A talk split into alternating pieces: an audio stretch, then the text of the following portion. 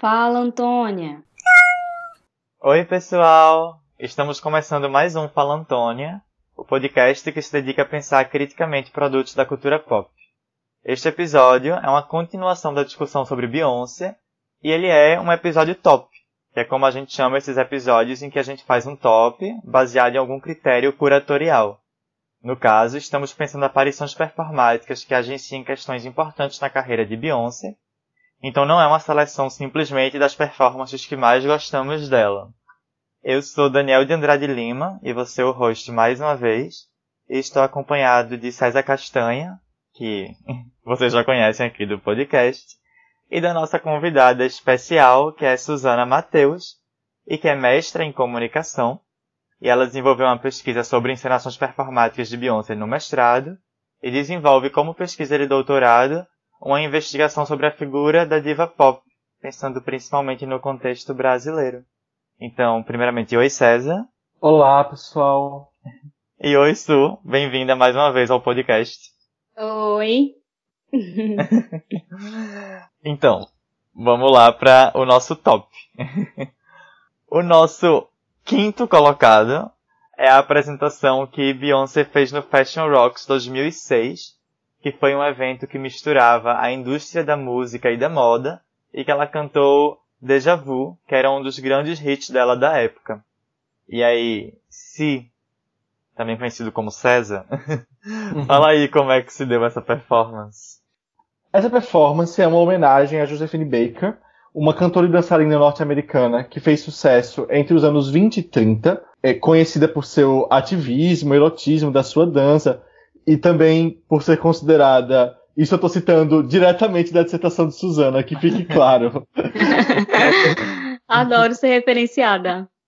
e por ser considerada a primeira grande estrela negra das artes cênicas dos Estados Unidos, em homenagem a ela que, que, é, que ela canta Deja Vu, a, a música, o hit de 2006 de Beyoncé, e algumas das referências a Josephine Baker são mais diretas, como a saia de bananas, e outras mais evocativas, um tipo de, de gestualidade, movimentação, que evoca um, um entendimento de, de uma dança exótica, né, de um que, que tá também presente nesse, nesse imaginário, nessa imagem da saia de bananas, de como é do figurino todo, na verdade, né, de Josephine Baker, tanto que é um evento de moda, assim. Então, isso tem uma certa importância de presença ali no palco também. E é isso. É, em determinado momento da performance entra Jay-Z e participa com ela. Ele tem, ele tem uma participação na música, então isso, de certo modo, já era esperado também. Sempre é... ele, né? Ele sempre aparece ali, sempre. É sempre aquele coelho, assim, que Beyoncé tira da cartola. Ele e o Destiny, ela sempre vai lá e tira eles da cartola e coloca no palco junto com ela.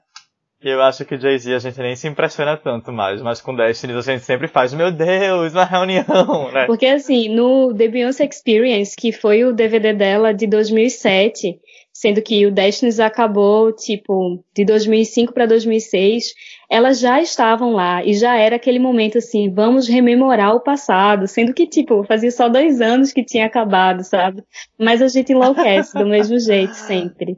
É o roteiro da reunião, né? Nessa apresentação é, que César mencionou, o que eu mais gosto, assim, é o tom ritualístico do negócio, assim. Antes mesmo dela entrar, tem uma coisa, um batuque ali, né? Um negócio que dá um, é isso que César falou, uma estética exótica, aquele ambiente, e ela começa a dançar, e ela dança de um jeito muito parecido, assim, pelo menos nos vídeos que eu vi, nos poucos vídeos que eu vi de Josephine Baker, de uma, de uma expressividade que é diferenciada. E que ela evoca também no próprio videoclipe de Deja Vu, né? Que ela também dança de um jeito bem assim, exótico. É, eu ia dizer isso, a própria música Deja Vu é uma música que na época, principalmente por conta do clipe, mas também das sonoridades da música, já era muito vinculada a essa ideia de, vamos dizer assim, culturas não brancas e principalmente culturas negras, né, assim, ligadas a um imaginário de África, que estava, vamos dizer assim, banhada por essa aura do exotismo, né? É. E eu vejo uma, uma reiteração aí também, assim, se se a gente pega, tem uma apresentação dela que inclusive eu acho que vale ver se ninguém, se alguém está ouvindo e não viu essa apresentação de Beyoncé de Deja Vu nesse festival, acho que vale ver ela junto com uma que ela fez para um DVD do Destiny. Eu acho que é o Live at Atlanta, que é de 2006. E e ela começa nesse mesmo tom, assim, nessa tem um batuque no início e aí uns instrumentos assim, uma sonoridade dos instrumentos de percussão e aí ela entra dançando assim de um jeito bem exótico. Tem também aquela sombrinha e, enfim, é uma apresentação maravilhosa que casa muito bem com essa que a gente mencionou agora. E, e é bem legal porque nessa ela faz uma espécie de quadradinho de quatro. Então, assim, talvez Beyoncé tenha, na verdade, quem é inventado. inventado. Quem inventou o quadradinho de quatro foi Beyoncé naquela performance. E a Anitta disse que foi ela, né? O quadradinho de quatro, teoricamente, é a invenção de Anitta. E aí, assim, a gente, conhecendo a fama de Anitta, não se duvida que tenha sido pois Beyoncé. É, olha aí. Tem que resgatar esse arquivo aí pra constatar quem foi a, de quem foi a invenção. O que eu acho legal nessa, nessa performance, e quando eu estava discutindo o top, eu, eu não conhecia ela, e eu me engajei muito com ela quando os meninos estavam sugerindo, é, quando o Su sugeriu na verdade. É uma coisa que, que Su já analisa na dissertação dela, que é essa, é, essa tendência de Beyoncé de referenciar outros artistas, de, de pensar uma continuidade de, do trabalho de, de, outras artistas negras, que como o Su falou na entrevista, está presente em Homecoming com Nina Simone, mas é, o, o que eu acho interessante nisso é que, nesse caso, acho que no caso de Homecoming, me parece que é uma, é uma evocação mais por um discurso de Nina Simone, e, e do que Nina Simone coloca, assim, né, discursivamente mesmo, toda, toda aquela carga do to be young, talented and black, né, ser jovem, talentosa e, e negro, ou negra. Só que em Josephine Baker é uma reencenação muito visual, assim, é uma, é uma reencenação do corpo que ela que ainda é muito Beyoncé, assim, não, deixa de ser, e eu acho isso muito interessante. Me lembra um pouco, e, e eu acho que talvez isso seja algo que se repita no, com artistas negras e artistas negros nos Estados Unidos, porque eu acho que eles têm um, um apreço muito específico pela história negra, né? Tanto que tem o Black History Month em fevereiro, que é, de, de fazer esse tipo de referência, de fazer esse tipo de recuperação para manter assim esses nomes, para para evocar esses nomes sempre que possível, assim, e, e para e para descrever, né, ou para encenar um tipo de heritage também, né, assim, uma uma herança uma herança cultural, assim, né, que eu acho que, isso aparece, por exemplo, no em Halle Berry, é muito quando ela estava naquele entre o final dos anos 90 e os anos 2000, que ela interpretou Dorothy Dandridge e ela estava em, em entrevistas, em premiações, evocando muito essa imagem de Dorothy Dandridge, porque Dorothy Dandridge foi a primeira mulher negra indicada ao Oscar de melhor atriz e Halle Berry foi a primeira mulher negra a receber um Oscar de melhor atriz é, protagonista, né? E quando Halle Berry sobe ao palco, ela começa a citar vários nomes de, de, artistas negras e atrizes negras que foram indicadas ou que estiveram na indústria e nunca receberam o reconhecimento ou que foram premiadas é, a, a ideia das pioneiras e, e citar vários nomes e, e, muito emocionada, muito agradecida quando ela tinha acabado de interpretar uma dessas atrizes. Ela tinha acabado de interpretar para um filme de televisão a Dorothy Dandridge. Então acho que tem algo em comum nisso, algo em comum nesse tipo de referência. É, eu acho também. Eu acho que tem um, uma coisa assim de um agradecimento, sabe? Eu sou grata por esse caminho que foi pavimentado por todas essas grandes mulheres que direto ou indiretamente me fizeram chegar até aqui.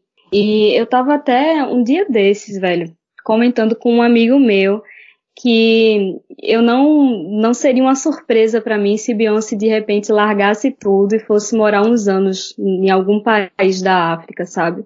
Porque eu acho que esse esse roteiro de um reencontro, que foi até uma coisa que Nina Simone fez também, né? Que ela foi para Libéria para passar um tempo lá, se reencontrar de alguma forma, e que remete muito a essa coisa de um reencontro muito presente nas narrativas diaspóricas, que César muito bem falou, né, sobre esse reencontro, e, a, e que acontece no Pantera Negra também, e me parece que o que Beyoncé faz é também isso, assim, é de alguma forma enaltecer essas, essas artistas para se reencontrar consigo mesma nesse espaço que foi pavimentado por essas cantoras e artistas em geral na cultura midiática. Então parece que enaltecendo e homenageando, ela também se reencontra a si mesma. É um reencontro que, que se dá muito nesse solo norte-americano, assim, não necessita de uma, uma saída para um outro contexto, sabe? Parece que ali ela já consegue fazer esse resgate, já promove esse esse encontro da sua negritude com essas outras. E eu acho que é por isso que ela vem o tempo todo reiterando e reencenando o caminho pavimentado por essas artistas. Que é importante falar assim, que é uma performance, a gente está se referindo aqui de 2006, né? E que por mais que tenha se tornado de maneira mais discursivamente, assim, evidente, é uma afirmação da negritude, performaticamente isso já acontecia muito antes, assim, e de maneira contundente, né? Porque ela incorporar Josephine Baker não é algo discreto, exatamente. Fashion rocks. You ready? Let's go get them. Baby, seem like everywhere I go I see you. From your eyes your smile is like I breathe you. Helplessly I reminisce of want to compare nobody to you. Boy, I try to catch myself. E o nosso quarto lugar é uma prestação que é muito marcante na carreira de Beyoncé, que foi a que ela fez no Super Bowl em 2013, quando ela assumiu o Halftime Show, que é o show tradicional que rola no intervalo da final que é desse grande campeonato. E aí, Su, tu podia falar um pouco sobre essa apresentação pra gente? Então, essa apresentação que aconteceu em 2013, eu acho que, que se tinha uma expectativa muito grande em relação a ela, porque no ano anterior foi a, a, tinha acontecido a apresentação de Madonna, né, no mesmo lugar. E, inclusive, nessa apresentação de Madonna, ela usou uma banda marcial também. Agora, quando surgiu o Homecoming, muita gente ficou dizendo, nossa, que inovador, Beyoncé está usando essa banda marcial e tal. Só que Madonna já tinha utilizado isso no Super Bowl, mas acho que Beyoncé utilizou de uma maneira mais impactante, é por isso que a gente fala mais nisso. E aí, em 2013, é, esse espaço é cedido para ela, é ela que fica responsável por fazer esse show do intervalo. E ela faz o que a cultura pop faz o tempo todo, né? O que a diva pop faz o tempo todo. Que é essa auto, auto-celebração, esse rememoramento da carreira. Ela traz, novamente, como eu falei, que ela sempre está tra tá trazendo as meninas do Destiny's ela coloca elas ali no palco e eu acho que ali tem uma celebração muito evidente de, um, de uma feminilidade, sabe? Me parece que o jogo ali é esse, assim, de, de união feminina, de irmandade entre mulheres. E é, é um show, é um, uma performance muito bacana pela gestualidade também. Eu acho que ela tá muito empolgada. E eu acho que ela tá tão empolgada, inclusive, que ela erra várias coisas, né? Ela erra a marcação do chão, ela, enfim, acontece esses problemas. Mas eu acho um show bem legal, assim. Acho que ele resume bem o que foi a carreira de Beyoncé até ali. E é muito interessante constatar isso, porque depois dali acho que foi tudo mudou, assim, foi para um outro patamar. Embora ela ainda tenha muito do que foi esse passado, me parece que ela deu uma guinada, assim, ela deu uma, uma grande evoluída depois dali. Mas é um, uma performance que eu gosto muito ainda, que eu até revejo, assim, às vezes. É, eu, eu acho essa performance incrível, assim. E toda vez que eu vou ver algum vídeo de Beyoncé no YouTube, ele sempre me sugere essa apresentação, que é até longa, né? eu amo o desfilado dela no início. Gente, o que é aquele desfilado? Ela puxa assim, a, como se fosse a gola, né, do vestido, puxa assim para fora, é incrível, muito bom. E aí tem uma coisa que eu fico pensando que é do próprio espaço do Super Bowl. Porque existe apresentação musical no Super Bowl há muito tempo, assim, há 50 anos, desde que o Super Bowl se consolidou. Só que essas apresentações, que é um artista que vai assumir o intervalo inteiro, porque antes era mais compartilhado, era uma música, sabe? E aí entrava uma orquestra. é algo meio recente, assim, de 20 anos pra cá. Especificamente de colocar essas, o que foi o que marcou o Super Bowl nos últimos anos foi a figura da diva pop, é algo mais recente ainda. E aí parece, como tu coloca assim, de, de, a partir de Madonna principalmente, teve depois Beyoncé, teve Katy Perry, teve Lady Gaga, que o Super Bowl ele se tornou um lugar, primeiro de legitimação, porque ali elas estão aparecendo pra, assim, dentro de um marco da cultura americana, que é o futebol americano e o esporte, né? E para o mundo também, porque, querendo ou não, tem visibilidade mundial, tanto que é transmitido hoje em dia nos cinemas aqui do Brasil, por exemplo, a final do Super Bowl, e que vai sair do que seria um nicho, se é que dá para pensar a cultura pop, né, o consumo de diva pop enquanto algo de nicho, porque é muito globalizado. E aí o Super Bowl terminou se tornando esse lugar da diva pop que ela vai sair para além, né? Ela vai aparecer para além de um público que já está cativado por elas. Apesar de que por elas serem divas pop, elas já são muito globais, assim. Mas é um, um, um lugar que elas vão mostrar e consolidar a própria carreira para o público americano e para um público mundial num espaço de alta visibilidade, assim. E aí parece que se tornou esse lugar de fazer, como tu coloca, so, empreendimentos autobiográficos, né? Que é uma celebração da própria carreira e no caso dela, acho que a carreira e a vida estão muito vinculadas, como a gente já conversou. Essa celebração da carreira parece que vira uma escrita de uma autobiografia, assim. Exato. Que é, que pode, né? E aqui vai trazer os roteiros, assim, de, vai ter o Destiny Child, porque vai ter um roteiro de reunião, uhum. né? E de uma memória de algo que já passou. E que isso vai aparecer em outras divas pop, assim. Tanto que é engraçado a importância do Super Bowl nesse mercado cultural americano, assim, que tá funcionando muito vinculado a grandes empresas privadas, né? E a grandes conglomerados de mídia que tanto eu quanto tu nas nossas dissertações abordamos o espaço do Super Bowl tanto por como as performances se construíam, assim, em termos de narrativa e tal, quanto pelo que elas representavam na carreira dessas artistas, né? Lady Gaga e Beyoncé. Que é o que representa, na verdade, na carreira de todo artista. É o Super Bowl como algo que vai ser o auge do seu momento, porque é o momento que você está validado enquanto um artista importante para a cultura americana e para a cultura mundial. Exato. Né?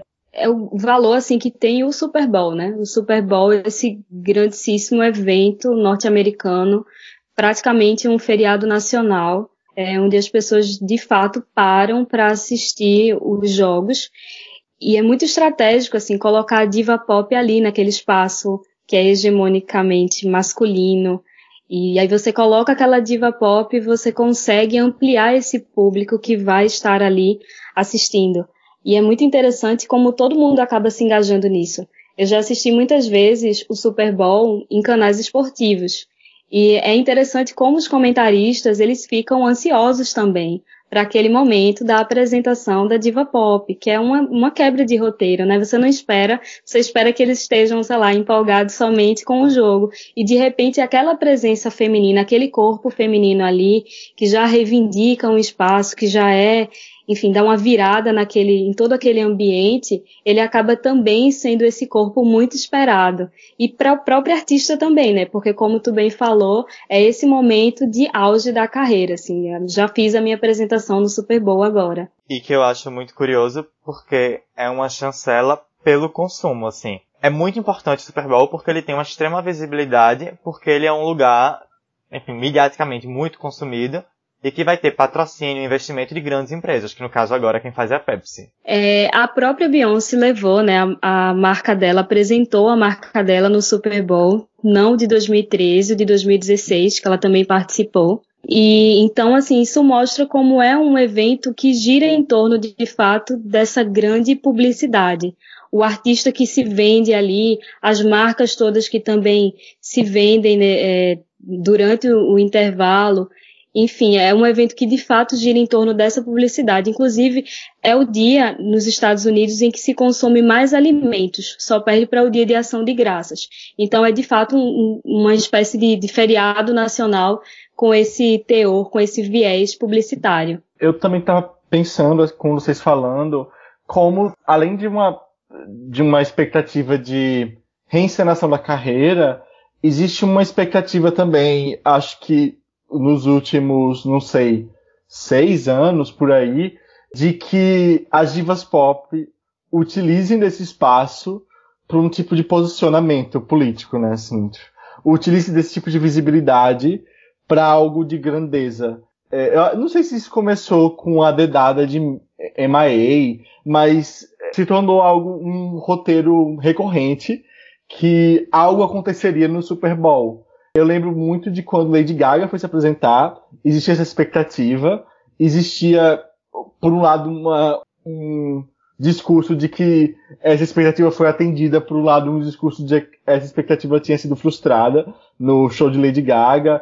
É, e eu acho que, inclusive, isso é, continuou hoje até com a recusa de Rihanna de estar no, nesse espaço, né, no Super Bowl, que se tornou o posicionamento do Super Bowl desse ano, assim, que ela não aceitou ser o, show de intervalo em protesto porque a NFL tinha expulsado o jogador negro, esqueci o nome dele, que se ajoelhou durante a bandeira, se do, o hino, que, a, a, num protesto contra o racismo do governo, né, o racismo do, do Estado americano, assim, Trump. E não sei se é exatamente vinculado a Trump, mas um protesto contra o país, né, de certa forma.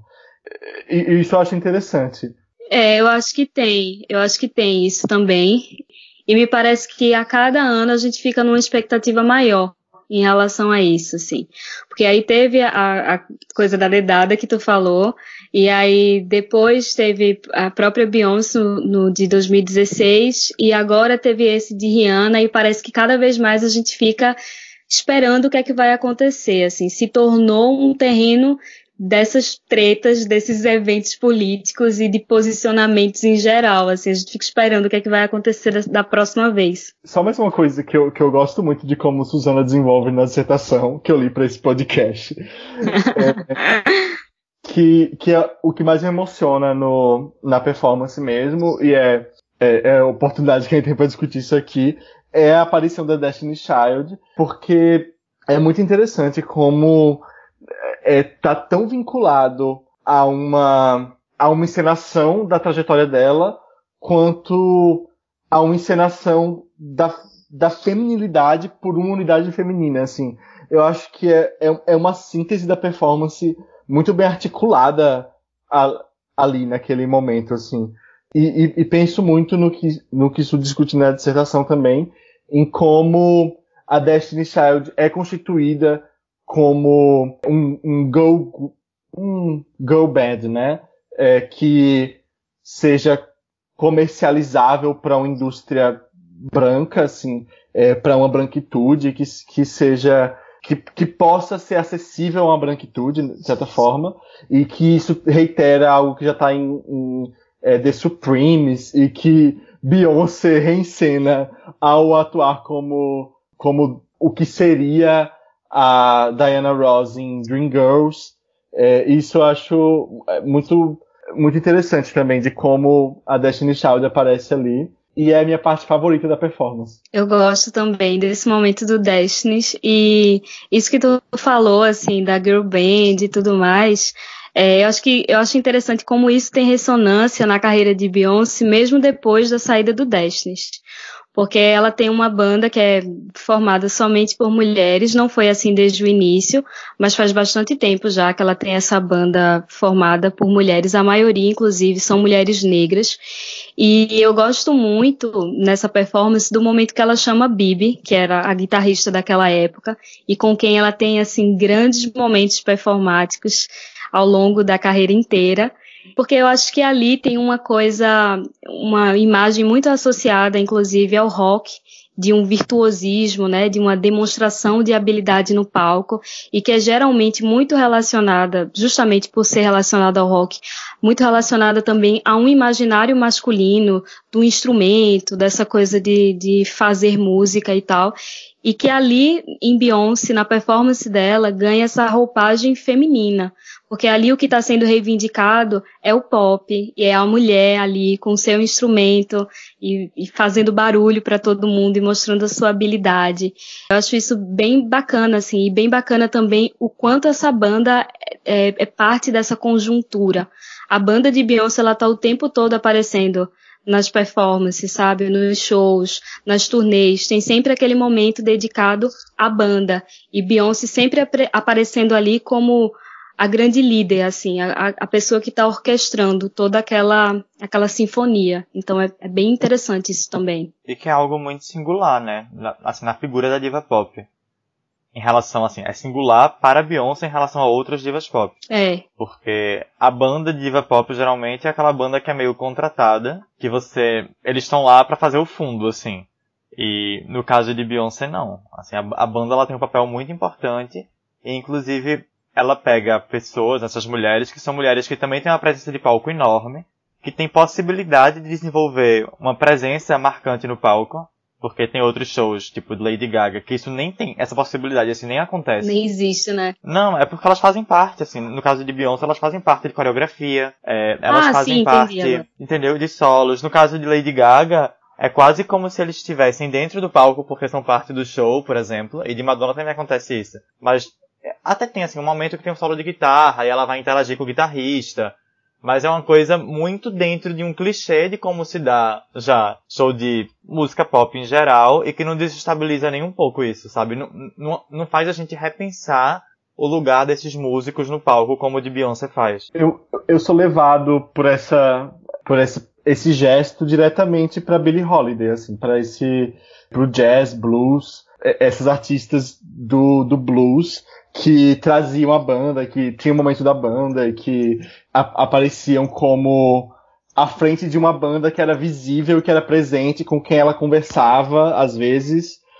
Me, me remete mais a isso do que as outras divas pop, na verdade. É, mas eu tô falando também pela diferença, assim, porque as outras divas pop, elas seguem um protocolo meio do rock, que seria desse solo de guitarra que geralmente acontece nos shows, quando elas vão trocar de roupa, etc mas é um show que não favorece e não valoriza a singularidade desses músicos, entende? Uhum. E no caso de Beyoncé, as mulheres elas têm é espaço mesmo assim, elas têm espaço de desenvolver singularidades performáticas no palco, uhum.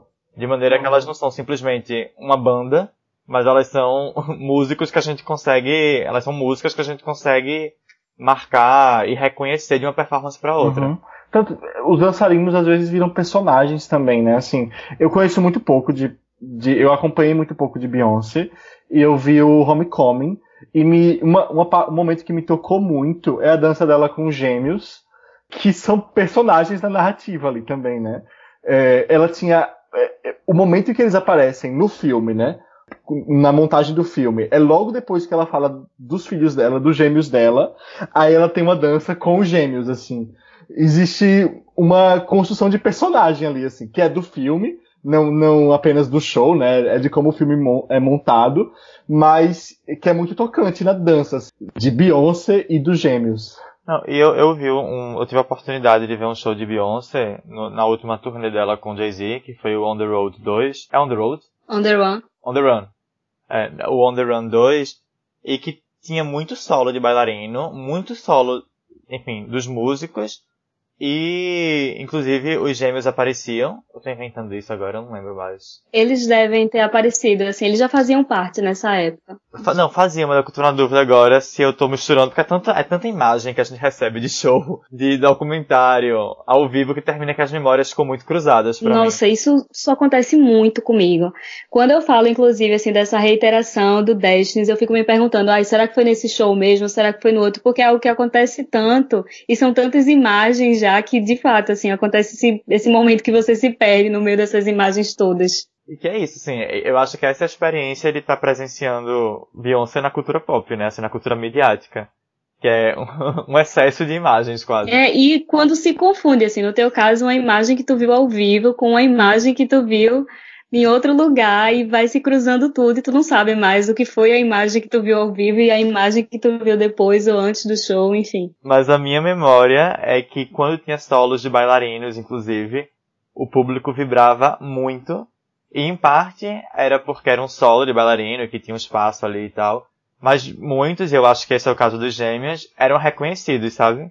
Quando entrava em cena, antes de começar o solo, quando eles entraram, já era assim, a galera surtando. O que eu achei muito curioso. Porque tem isso de construção de personagem e de construção de estrelato também, né? É. Associado a Beyoncé. Exatamente.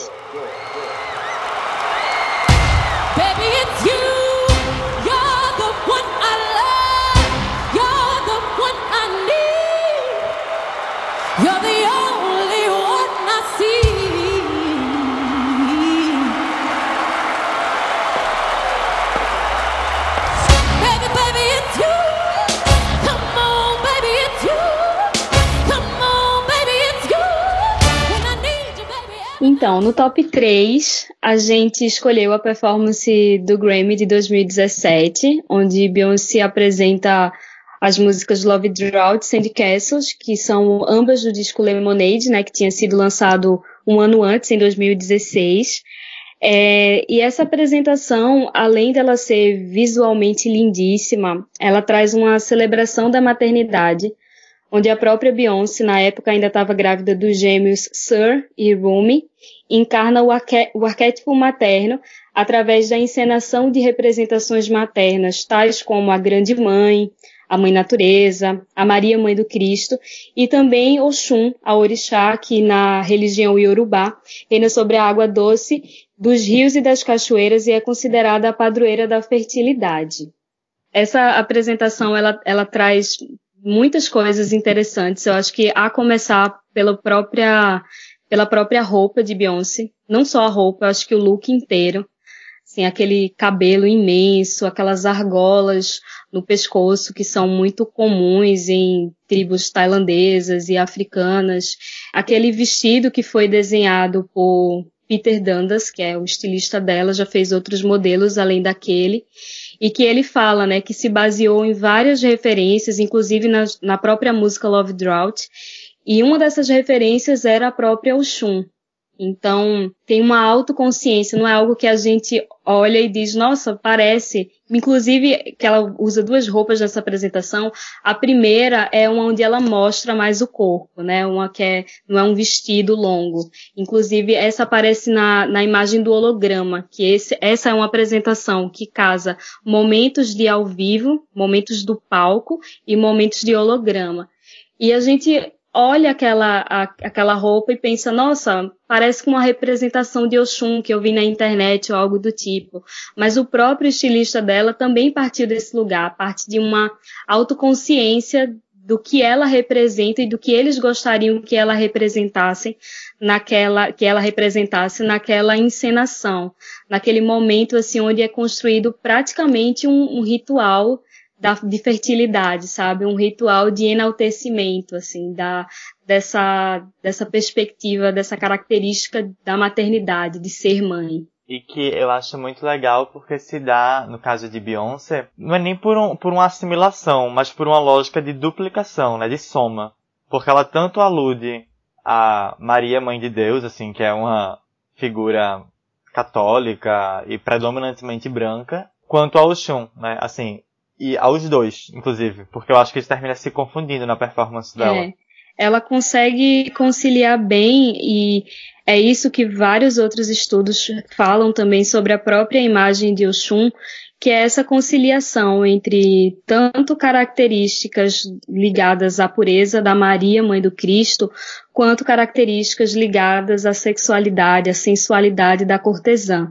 E Beyoncé ela traz isso para aquela performance assim. É uma mãe, mas é uma mãe também sensual. É uma mãe que está ali ostentando o seu corpo, que está mostrando o seu corpo, que é um, um corpo que mediaticamente está fora dos padrões, né? Um corpo que não que não aparece muito na mídia, é um corpo escondido assim, que fiscalizado inclusive, porque a gente quer saber como era antes, como ficou e como será depois. E aí eu acho muito interessante como ela concilia essas duas coisas e reencena de fato essa essa esse arquétipo da mãe.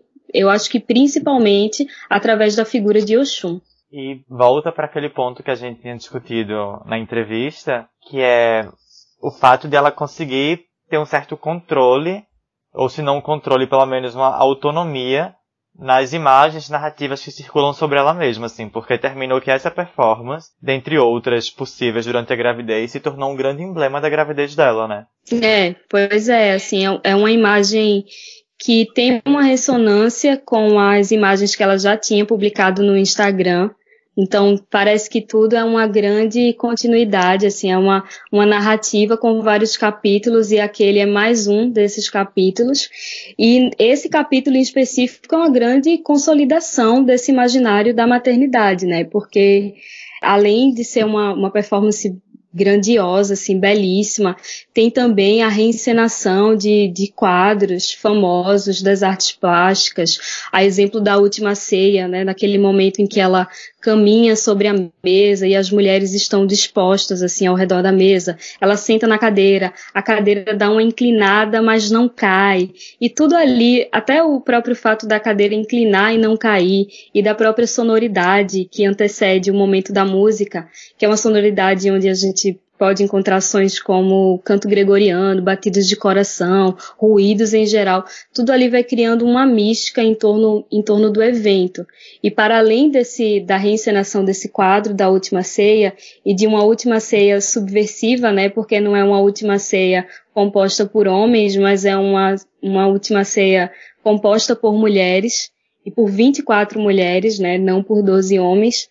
Para além disso, é, existe também uma, uma ressonância com o quadro é, A Primavera, de Botticelli, que é aquele, na verdade, eu acho que toda, toda aquela performance, ela foi construída em torno desse quadro. Eu acho que eles olharam esse quadro e quiseram transportar essa aura para aquele evento. Porque até as pétalas que são jogadas, as pétalas que estão no chão, a dança das mulheres, que tem uma coisa ali de uma continuidade, de uma irmandade, que se encontra não somente na condição de ser mãe, mas também na própria gestualidade. Existe um encontro dos gestos que parecem estar em harmonia naquele, naquele espaço. É também uma performance muito lenta, né, para o é, para aquele espaço, né, para o VMA. Eu acho que desestabiliza uma expectativa da apresentação pop que, que se tem ali. Isso eu acho é o que mais eu acho mais interessante nessa performance, assim. E agora eu pesquisei o, o quadro de, de Botticelli Primavera e estou impactado com quão, o quão realmente é evocativo disso, assim.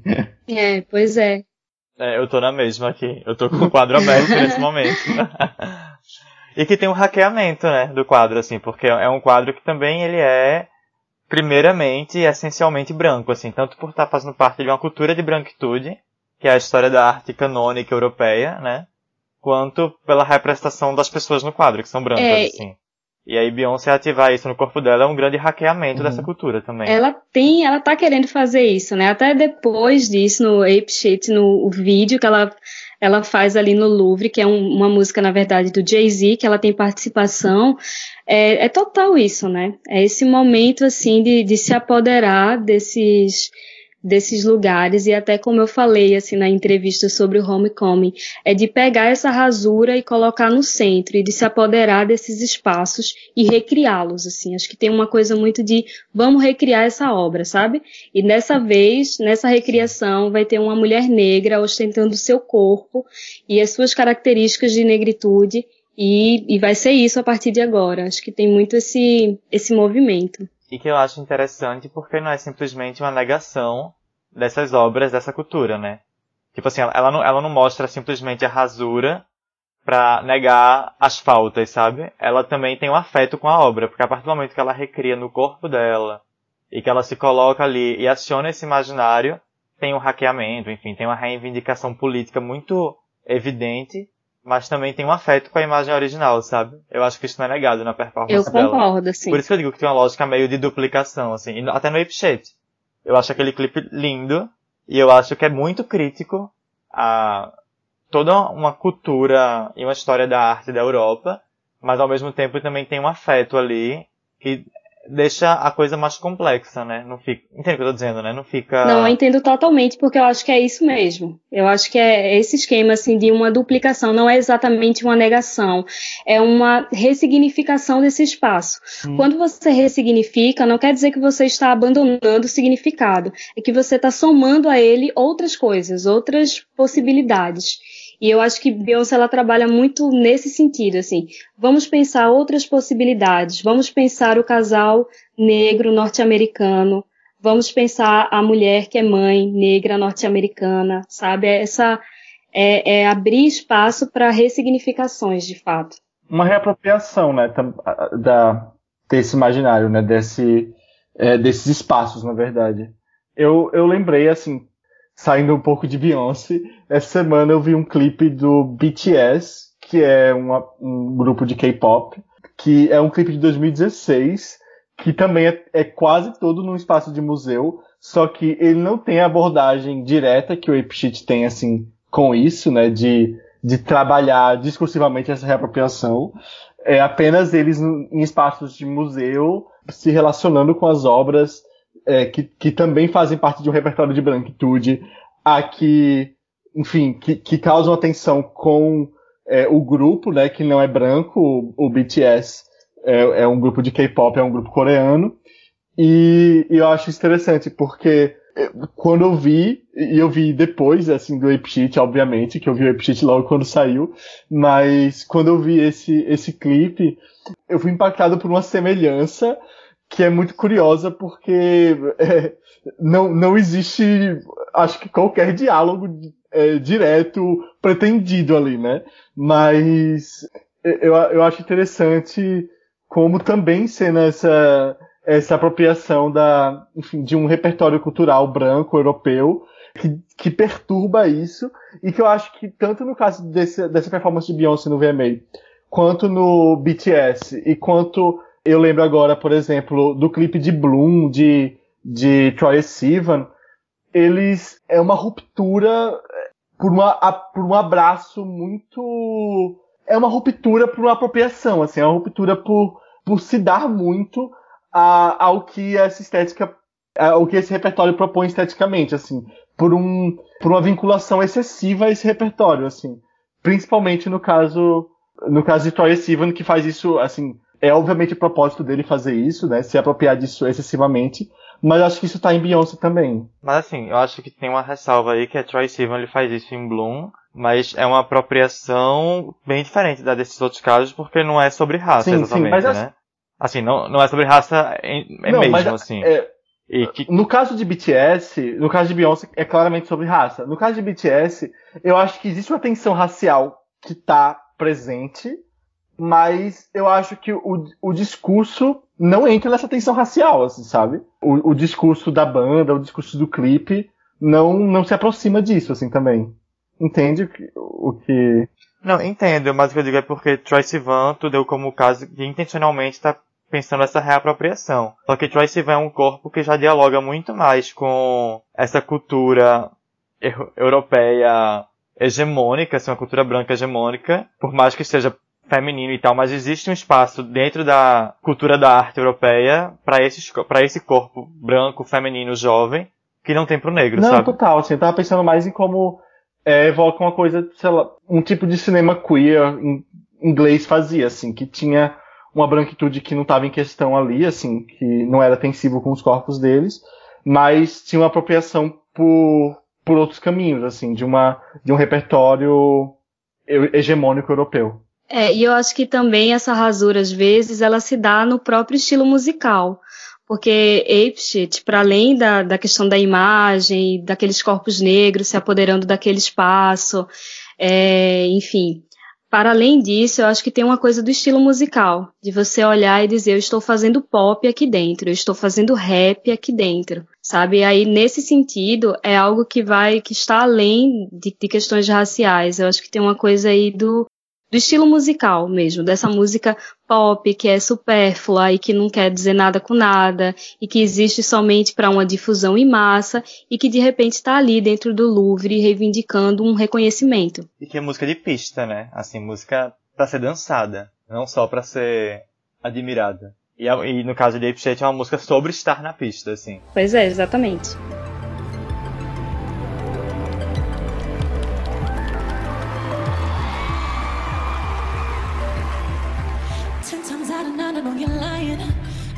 Times out of ten, I know you're trying to, I'm trying to be fair.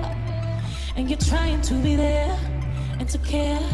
But you're caught up in your permanent emotions. And all the loving I've been giving goes unnoticed. It's just floating in the air.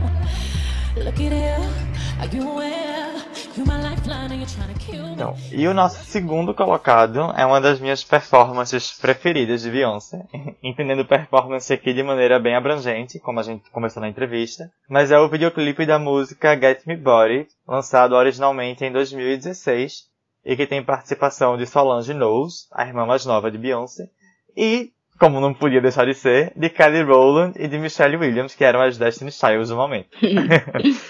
Esse clipe, ele é super importante pra gente por alguns motivos. Primeiro porque ele, junto com a música, se vincula logo com uma música de pista, da dança na balada, porque o clipe se passa dentro de uma balada, e principalmente da coreografia. E essa parte da coreografia eu acho importante, porque é um desses clipes que estimula as pessoas a aprenderem a coreografia e a reperformar ela, criando maneiras muito interessantes de experiência com a música, que é mais ou menos o que aconteceu depois com Single Ladies. Então tem uma tendência aí na carreira de Beyoncé, que é uma tendência também da carreira da diva pop, e da maneira, principalmente como um público feminino e gay vai consumir essas músicas. Tanto que hoje em dia é normal que divas pop brasileiras, por exemplo, façam um tutorial das coreografias para poder as pessoas aprenderem. E a Anitta, inclusive, chama a gente para o palco, chamava quando ela era um pouco menos famosa, para fazer as coreografias junto com ela. Então você vê como tem uma lógica aí de reencenar esse corpo muito feminino, que é muito reivindicada principalmente por homens gays, né? Exato. E aí, um segundo motivo para esse clipe estar tá aqui nesse top no, no, top 2, que é uma posição muito privilegiada, talvez, porque tanto eu quanto o Su, quanto o Si tem uma relação muito forte com esse clipe. É porque ele é uma grande referência né, visual, coreográfica e de concepção do vídeo mesmo de uma cena do filme Sweet Charity, que é dirigido por Bob Fosse, lançado em 1967. Bob Fosse, ele é um dos grandes coreógrafos da Broadway. Ele praticamente inventou o jazz dance, né, essa dança da Broadway como a gente conhece e dirigiu muitos filmes e é talvez o rap um grande responsável pela perpetuação e pela definição dessas danças e musicais e por um cinema musical. Então o clipe de Beyoncé marca tanto a relação forte com a dança coreografada que vai para a pista, que vai para as boates, etc., mas também as referências a outros artistas, em especial da dança que percorrem a carreira de Beyoncé. Single Ladies também faz referência a Sweet Charity, de, o mesmo filme, né, de Bob Fosse, e o clipe de Countdown por exemplo, que é uma das referências fortes, entre outros, é muito baseado em coreografias de uma coreógrafa chamada Ante de Kismarker, que é uma coreógrafa de dança contemporânea muito renomada e muito conhecida nessa história tradicional da dança europeia, porque ela é viva até hoje, é atuante, mas muito pouco difundida na cultura pop, assim. Eu acho que talvez Beyoncé tenha sido a pessoa a fazer o fluxo dessa coreógrafa com a cultura pop, porque Bob Fosse já faz parte da cultura pop, né? Então eu acho que nesses processos Beyoncé desloca mesmo essas danças de fora do pop para dentro do pop, reconfigurando elas e também transformando, que é o que a gente vinha discutindo, assim, culturas eurocentradas para culturas mais negras, pensando outras possibilidades aí de existência e de construção de corpo, né? e transferindo aí de corpos brancos para corpos negros, o que é particularmente muito interessante. Eu falou da, da coreógrafa, né, que ela utiliza lá a coreografia dela em Cotton Down, e eu me lembrei de uma entrevista que eu vi ela falando sobre isso no Estadão, eu acho em que ela dizia assim que achava legal porque Beyoncé já tinha admitido que tinha se inspirado nessa coreografia. E ela dizia assim: "Ah, eu acho legal que você tenha se inspirado, a inspiração é uma coisa bonita de acontecer, mas ao mesmo tempo não tem é, o que ela quis dizer, eu não lembro exatamente as palavras que ela usou, mas ela quis dizer assim, mas isso não tem valor artístico, porque a música que você faz é, é uma música para vender, é uma música para lucrar apenas, então o valor artístico disso se perdeu. E eu fiquei assim, tipo, gente, que situação. Não, e, é, e é, eu acho que esses fluxos que Beyoncé promove termina lançando luz sobre essas disputas de valor, assim. Porque também quem é a Anita Reis de Kismark, assim, ela é uma coreógrafa mundialmente famosa, que óbvio que ela não circula aí da forma como Beyoncé circula, mas que é super validada por um mercado de arte, uhum. sabe? Que tá na hegemonia do mercado de arte e que é muito lucrativa para o mercado de arte é. também. Eu acho, inclusive, que quando Beyoncé se apodera dessas coisas, como ela recria, até como a gente falou agora, né? Recria os quadros, as pinturas renascentistas ali na performance e tudo mais, eu acho que ela prova que essa coisa de um, um consumo que é dividido, aqui está o consumo de massa, aqui está o consumo erudito, aqui está a cultura, entendeu? Assim, essa coisa das caixinhas isso hoje em dia, principalmente, está bem, tá, tá, caindo por terra, assim, porque a, o modo como a gente consome essas coisas, o modo como a gente consome produtos de diferentes lugares, de diferentes culturas, acaba se juntando numa coisa só. Então, quando o Beyoncé vai lá e faz um videoclipe no Louvre, é total esse momento em que as coisas elas se encontram e a gente percebe que do jeito que a gente vive hoje, Não, não tem como você separar tão bem as distâncias, sabe? Não tem como você separar tão bem uma coisa da outra. É, e apesar de ser muito diferente, né? Assim, o tipo de produto que Beyoncé cria e como ele circula e o tipo de coisa que essa coreógrafa, por exemplo, faz, que está mais ligado a uma cultura diretamente do ao vivo, é menos midiático, não dá para pensar que ela, por estar tá inserida no mercado de arte, né, a coreógrafa Ante Maker, que ela vai estar tá isenta de relações mercantis também, porque não é assim que funciona. Né? Exato. Você, ela também produz dentro de um sistema capitalista, sabe? E por mais que em menor escala, ela também é influenciada, inclusive pelas ondas estéticas que estão circulando no mercado de arte, pela negação de estéticas do pop, porque é o que vai consolidar o mercado de arte como algo à parte. Então não dá para pensar assim que ela tá fazendo as coisas de maneira inspirada e esteticamente criativa e autônoma, enquanto Beyoncé não, porque as duas têm certa autonomia e as duas também estão entranhadas dentro de um sistema de produção do capital, assim. Exato, no final das contas, assim, é aquela velha máxima, né, de que o pop não poupa ninguém. E aí fica todo mundo ali circulando e, e é isso. Eu vou falar bem como fã desse clipe, na verdade. Acho que é meu momento eu, mais Eu tentei, fã. só um pouquinho, César, assim, eu tentei não falar como fã, porque se eu fosse falar como fã, que eu só ia enaltecer ainda mais que eu amo esse videoclipe, eu amo essa música. Eu acho que é a minha música preferida de Beyoncé de todos os tempos. E assim, tudo que ela fez depois com essa música, em todos os outros shows, eu achei incrível, todas as vezes, assim, eu adoro mesmo. Que inclusive ele fecha Homecoming, né? É ele que fecha? Eu achei que era É ele que fecha. Nossa, eu não lembrava mais que era ele que fechava. Solange entra, é a última música do show, elas dançam juntas. Eu pensei assim, que era Love on Top, eu fiquei com essa não, não tem Love on Top em Homecoming. Ah, não tem? Eu achei que tinha, na verdade. Mas tu estás falando o quê? Do filme ou tu estás falando do, só do áudio? Do filme, do filme. Poxa, eu lembrava que tinha. Enfim, mas deve ter sido. Enfim, deve, deve ter confundido. Eu, eu, eu posso estar inventando também, né? Porque minha memória, como eu já não falei. Não sabemos. Quem, quem está ouvindo é... saberá. É. mas a gente não sabe, enfim. Então, vou falar bem como fã desse, desse clipe. É porque eu gosto muito de como Beyoncé recria Bob Fosse. Eu acho que, inclusive, eu gosto muito da escolha de Sweet Charity. Eu acho muito engenhoso, na verdade, porque vai ser bem discurso de fã mesmo, tá, gente? Porque ela pega algo que tá no material original, assim, antes de Sweet Charity, que é o, o Noite de Cabiria. Eu acho que ela vai muito é, é, numa numa produção feliniana daquela, daquela imagem, assim, do, do show de, enfim, de, de pessoas muito, muito exuberantes, muito ricas, fazendo um tipo de gesticulação de quem não tem nada para fazer, assim, que é algo que é de Fellini e que eu acho que é apenas citado por Street Charity, assim, não acho que é nem tão bem trabalhado quanto é em Beyoncé, que trabalha muito isso, assim, trabalha muito uma, uma ideia de como é trazer isso para o corpo negro, de mulheres negras e de, e de uma dança que produz a partir dessa improdu improdutibilidade, assim, que, que é de Fellini, mas que Beyoncé tira desse lugar, assim, ou, ou reencena esse lugar a partir de um, de um corpo que não é sempre autorizado esse lugar. Não, não costuma ser autorizado esse lugar do rico blazer que tá dançando porque é apenas aquilo que ele tem para fazer, assim. E isso eu acho muito engenhoso da, da, da, da, performance dela, do clipe como um todo também. Para mim é, é, muito encantador, assim. É, eu, eu amo esse clipe, assim. Eu acho que foi uma das primeiras, enfim, aparições de Beyoncé que eu sabia que tinha que estar no top.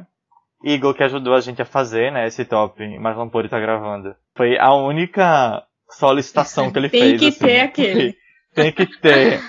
Porque ele sabe a coreografia, ele é, enfim, esse gay que está na boate dançando a coreografia de Get Me Body. e que eu acho que aí tem um potencial muito louco, que é a coreografia de Sweet Charity, que não tem essa circulação, quando chega pra Beyoncé, vai começar a ser dançado dentro de um contexto de dança que não é artística, que não é para o palco, assim, que não é uma dança que está preocupada com uma ideia de arte enquanto dança, ou melhor, de dança enquanto arte, e que vai ser como um rito social, né? Um rito de consumo, assim, de música. É. Que é, é, é, uma conversão da, entende o que eu tô dizendo? Uma conversão da mesma coreografia, da mesma dança para um uso completamente distinto, é, assim. Por isso também que eu gosto muito de ver os dois, assim, eu gosto de compará-los. Porque eu acho que eles se encontram e se distanciam de uma maneira tão, tão louca, assim, tão evidente. Eles se completam, mas ao mesmo tempo eles obedecem a dois regimes diferentes de circulação, eu acho.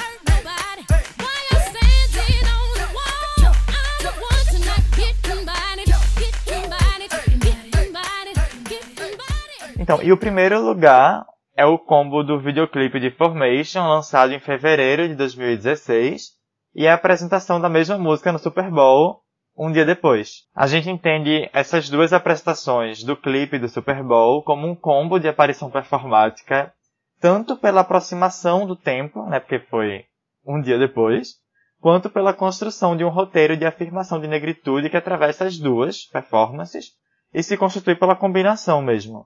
Formation, neste combo, tem um super engajamento com o Black Lives Matter, que a gente já vinha falando aí, que é um movimento que luta contra o genocídio da população negra e contra a violência policial, de maneira mais específica.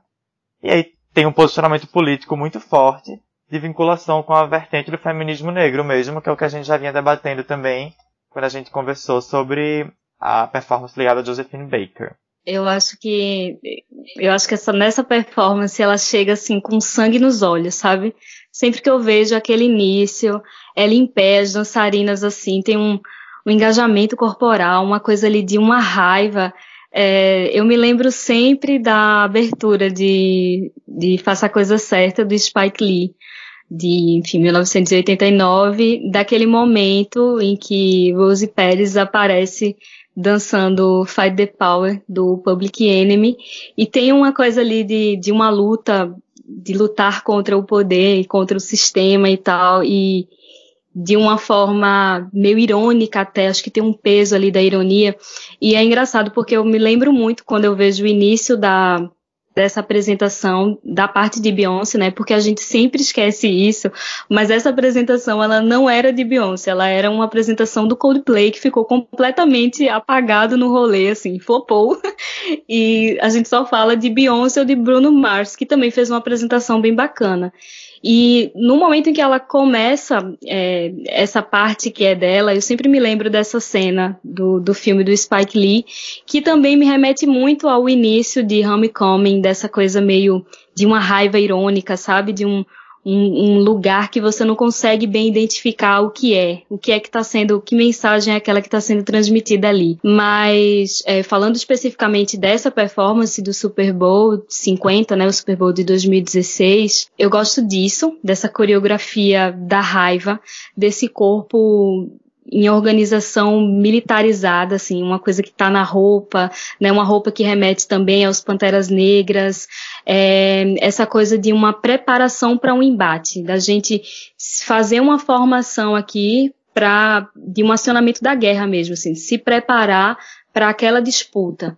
E, e, do corpo feminino nesse lugar, e especificamente do corpo feminino negro, quebrando todos esses padrões e novamente num evento como o Super Bowl que, que carrega esse grande imaginário do que é a cultura norte-americana, capitalista, imperialista, enfim, e aí Beyoncé chega ali e coloca o dedo nessa ferida, que é essa ferida mal resolvida, né, do, do racismo nesse país, da segregação, do, de todo o imaginário da segregação racial, e ela vai e, e coloca aquele peso naquele lugar, naquele momento, é, eu acho muito, muito bacana e gosto muito dessa coreografia da raiva, sabe? Dessa coisa de uma, de uma expressão que está no rosto dela, não só no resto do corpo, mas naquele rosto dela, naquela expressão de raiva, enquanto você vê fogo atrás, assim.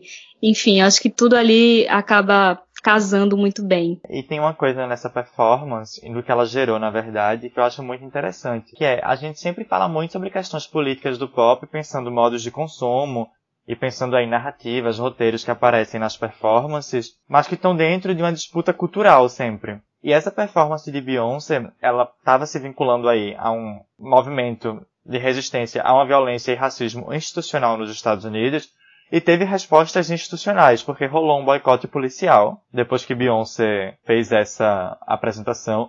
A própria figura de Beyoncé, uhum. né? E que policiais se recusaram, inclusive, a fazer, vamos dizer, funções que eram colocadas para eles quando vai ter um super show como é o de Beyoncé enquanto ela faz turnê nos Estados Unidos, assim. Então rolou todo um, um, um, posicionamento, vamos dizer assim, por mais que não tenha sido da cabeça, né, do centro da polícia, mas de diversos policiais, enquanto instituição organizada, contra Beyoncé e contra os discursos que estavam sendo colocados por ela no momento e da própria performance dessa aparição dela no Super Bowl. Inclusive, uma das coisas que eles falavam é que tinha sido uma invasão do espaço do Super Bowl e uma quebra de confiança com aquele espaço, que era para ser um espaço, entre muitas aspas, porque é como eles colocavam, a política. O que eu acho muito curioso, assim, porque mostra como, por mais que seja um espaço de extremo consumo, nesse, nesse momento rolou um tipo de desestabilização do que aquele espaço representava, sabe? É, eu acho que, que super rolou isso mesmo. E,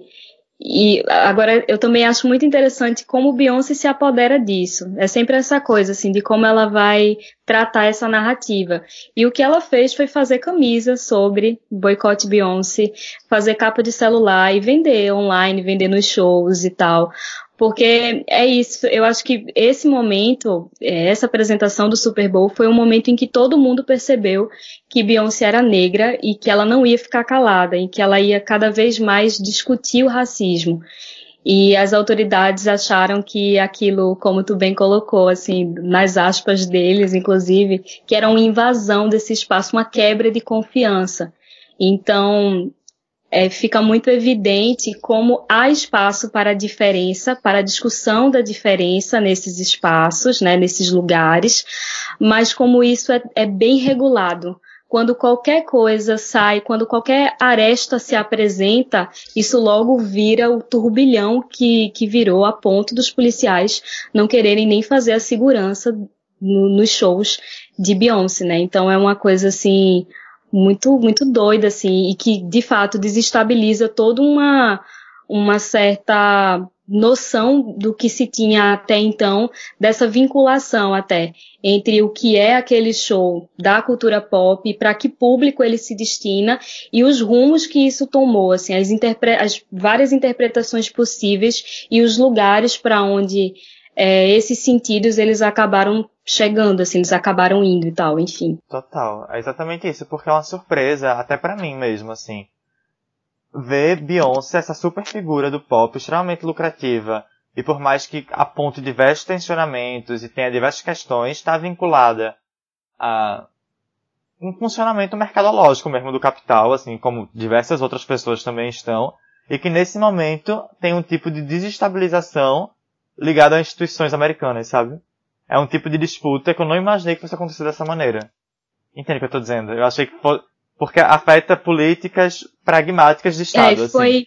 É algo que eu não imaginei que fosse. É, foi algo né? que, assim, transbordou, né? Acho que talvez a palavra seja essa, assim, transbordou aquele espaço e foi para um, um, outro lugar. Eu acho que tu já resumiu isso muito bem, já colocou muito bem. De fato, assim, foi uma, uma questão de, de tensionamento político que não estava somente ali na performance, que não estava ali somente na letra, que é o que a gente costuma lidar sempre, ou na maior parte das vezes. Nesse caso aí, rolou um espraiamento mesmo, a coisa ela se tornou muito maior, assim, to tomou de fato um rumo inesperado, eu acho que por todo mundo. Total. Outra coisa que eu gosto muito também, assim, eu adoro essa performance, mas é, o, o clipe que acompanha ela, né, o clipe do Formation, eu acho que ele traça um, uma linha imaginativa para essa reiteração de negritude de Beyoncé que é muito crucial, assim. e que está até hoje, como vocês já discutiram desde a entrevista e está na Seleção do Sul também, tudo isso. Mas eu acho que o, o clipe tem é uma das inaugurações disso e eu gosto muito de uma de algumas das reiterações da imagem do clipe, e principalmente a, a que eu acho mais interessante, essa recriação é, de um espaço da, de Louisiana, né? E de uma Louisiana que, que tem, tá lá a imagem da, da inundação, né? Do, do furacão Katrina, que foi causada pelo furacão Katrina. E também, junto disso, junto dessa imagem do furacão Katrina, que devastou a, a, a cidade e foi muito duro com uma população negra da cidade, com a, com a população que estava numa situação de maior precariedade, assim, é, não só a população negra, mas uma população pobre também, que sofreu mais com o furacão.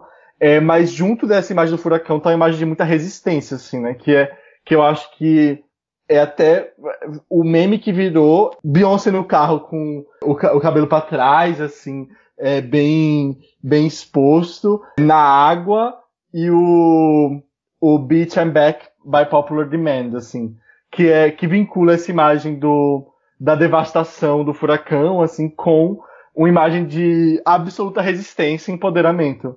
Isso eu acho muito muito forte no clipe, assim, visualmente muito forte. É, é totalmente isso, assim. Eu gosto de muitas imagens desse desse videoclipe e eu gosto também como ela vai pegando vários lugares importantes para a negritude. Então ela vai no basquete, ela vai é, numa parte das igrejas até, tem uma parte também da banda marcial, dos desfiles e enfim. É, eu gosto também como ela vai fazendo esse retrato de uma negritude norte-americana.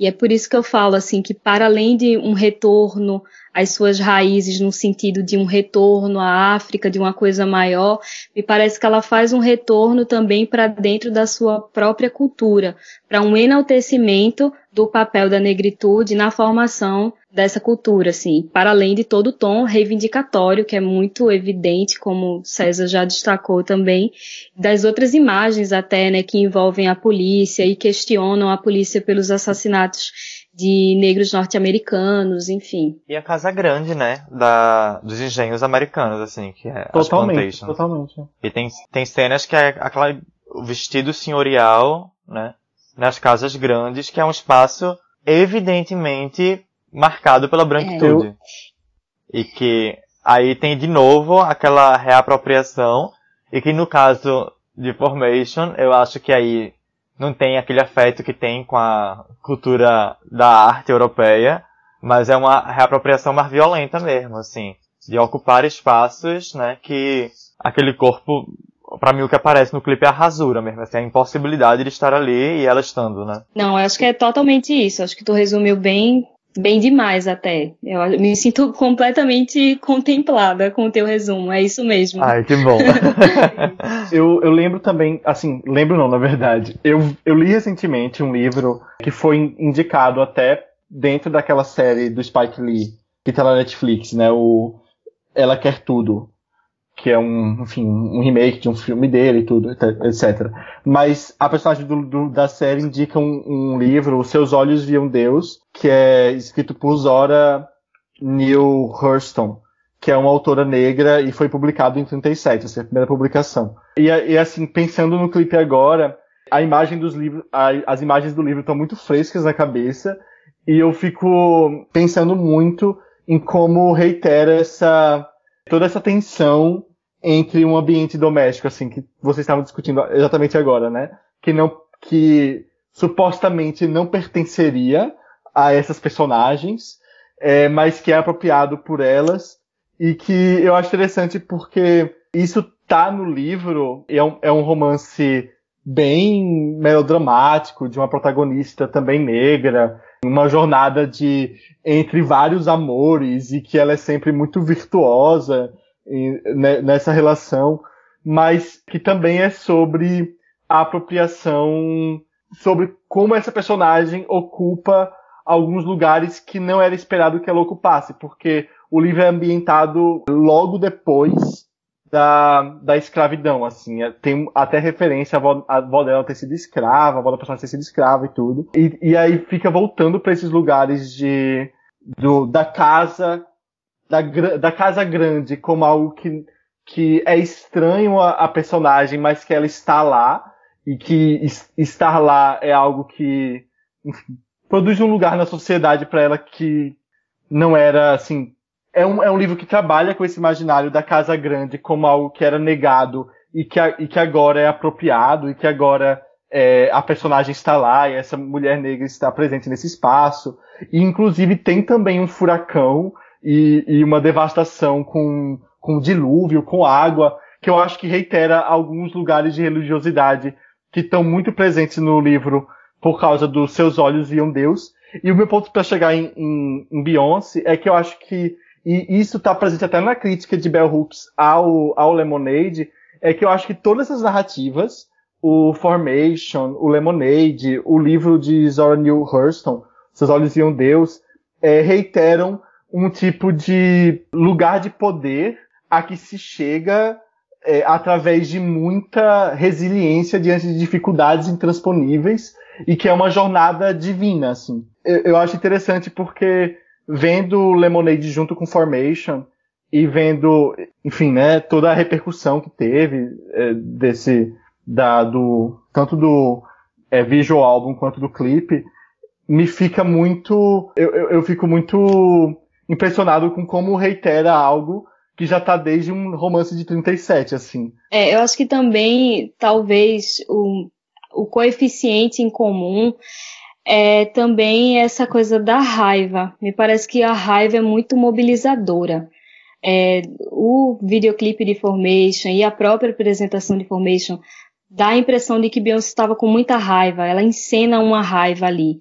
E é, tu citou Bell Hooks, e Bell Hooks também trabalha, tem um texto dela que eu não vou lembrar o nome agora, mas isso se reitera em vários outros que ela já escreveu também, onde ela fala disso, assim, que ela ficou com raiva e ela decidiu mudar as coisas, porque diante da raiva você se sente empurrado para a mudança também. Né? Por mais que a raiva venha de uma forma negativa, lhe afete de uma forma negativa, ela também pode ser esse, esse momento de um, de um impulso para você, de repente, pensar numa mudança. E eu acho que, que talvez seja isso, assim, que une é, é, essas três coisas que tu citasse. Tanto as críticas de Bell Hooks, quanto o, o tanto as críticas de Bell Hooks, quanto o, o videoclipe e a apresentação de Beyoncé, e também o próprio livro. Eu acho que tem uma coisa aí da raiva que está pairando nessas narrativas femininas negras.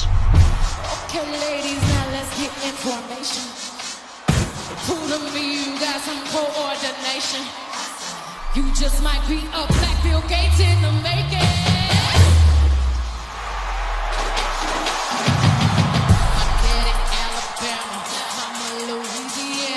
You that Negro with that Creole, make the Texas Bama.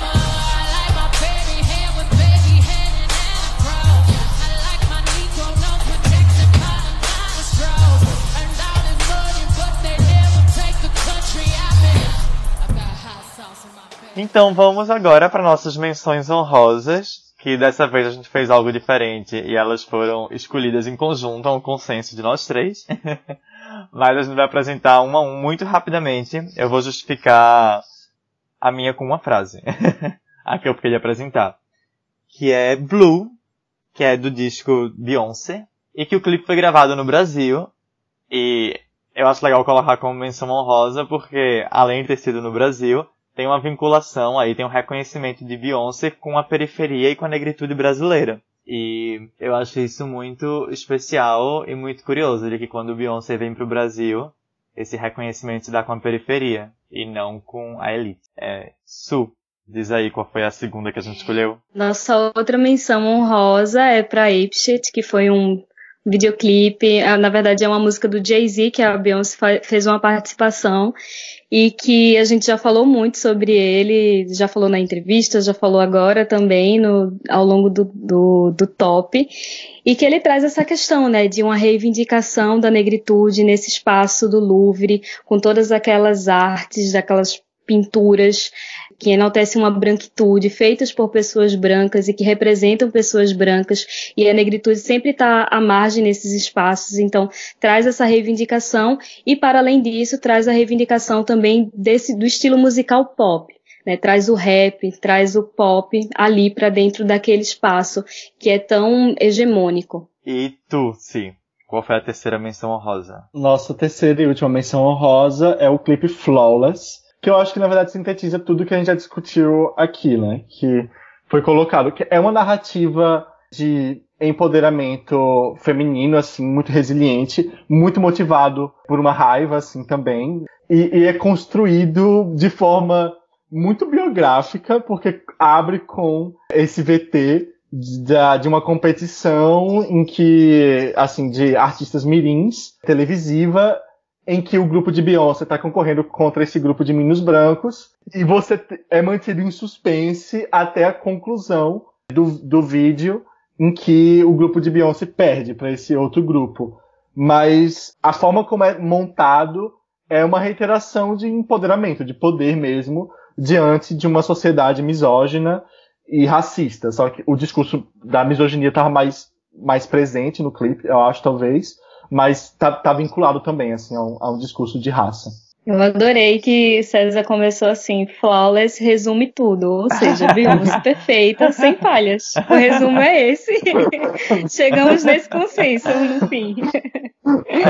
Então é isso. Esse foi o episódio top Beyoncé, né? Fazendo esse esforço aí que é fazer um compilado de aparições de Beyoncé nesse mar de Beyoncé, como Suzana coloca. Eu queria agradecer muito a Tusso, em nome do podcast inteiro, por ter aceitado fazer esse especial Beyoncé com a gente, tanto a entrevista quanto esse episódio top, porque eu acho que foi incrível. E é isso, assim. foi incrível, tu foi incrível. E eu, os episódios, enfim, foram massa. E eu acho muito legal. E não, eu acho muito legal que seja meio que para inaugurar esse trânsito que é uma coisa que me interessa, eu sei que interessa o podcast, de fluxos aí de pesquisas acadêmicas para fora da academia. E que de alguma forma a gente tá, porque é uma pesquisa que tá feita essa tua, né? Tá, é da tua dissertação e etc. E eu acho legal que tuas reflexões aqui são muito valiosas, assim. Ou seja, assim, eu acho que sou headline agora e é Sutella. A partir de hoje, esse momento vai ser um Sutella. é... Ah, eu que agradeço, amigos. É, é, foi muito bacana participar. Novamente, reitero isso. É muito bacana participar do podcast de vocês, que é um podcast que eu ouço sempre. Tô devendo aí o episódio de Easy, porque tô vendo Easy agora. E tô devendo também Game of Thrones, porque ainda não vi tudo. Mas estou sempre acompanhando e gosto muito das discussões que vocês fazem. Assim, gosto muito de vocês também, enfim. E foi massa, reitero o que já disse na entrevista. Foi massa participar desse lado da coisa, embora eu já me sinta parte, viu? Já reivindico o meu lugar, já acho que sou parte também do podcast. Inclusive, quero vir mais vezes, me convidem. Falarão várias vezes, não se preocupe. Se, últimas palavras. É isso, quero agradecer a Su, realmente foi um Suchela, porque foi incrível.